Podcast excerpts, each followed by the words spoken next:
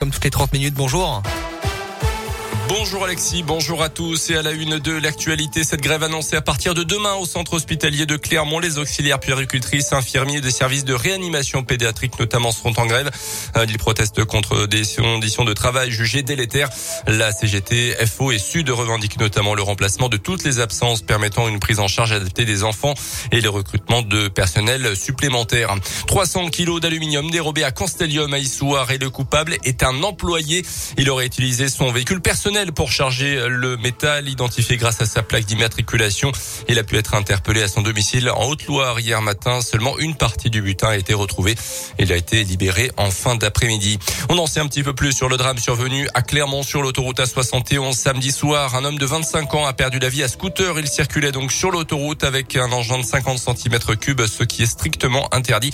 Selon la montagne, il était en train de livrer un repas à domicile lorsqu'il a été percuté par l'arrière. Une autopsie doit être pratiquée pour déterminer les causes exactes de son décès. Le deuxième tour de la présidentielle dans 11 jours, une cinquantaine de sportifs français ont pris position en faveur d'Emmanuel Macron dans une tribune publiée par le Parisien hier soir. Laure Manodou, Antoine Dupont et Tony Parker notamment appellent clairement à voter pour le président sortant le 24 avril pour faire barrage à l'extrême droite.